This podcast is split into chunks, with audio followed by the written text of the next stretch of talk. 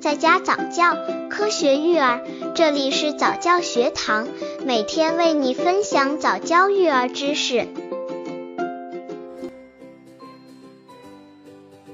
宝宝呕奶正常吗？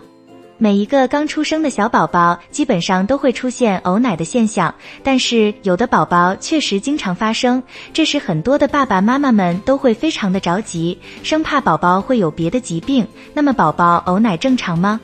身体会不会有其他的异常表现呢？下面为您解答这个问题。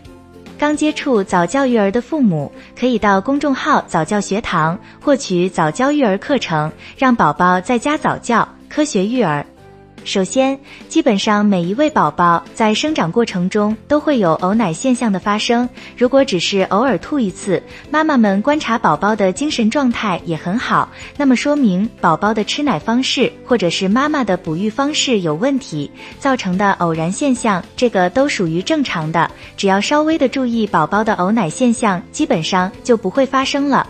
其次，有的宝宝还会出现经常性的呕奶，并且次数会不断的增加，连续的出现在每一次吃完奶以后，基本上都会有呕奶的现象。那么妈妈们就要引起足够的重视了，先观察宝宝的体表现象，看看有没有发烧，然后观察宝宝的大便是不是有异常，精神方面有没有和平常的时候不一样。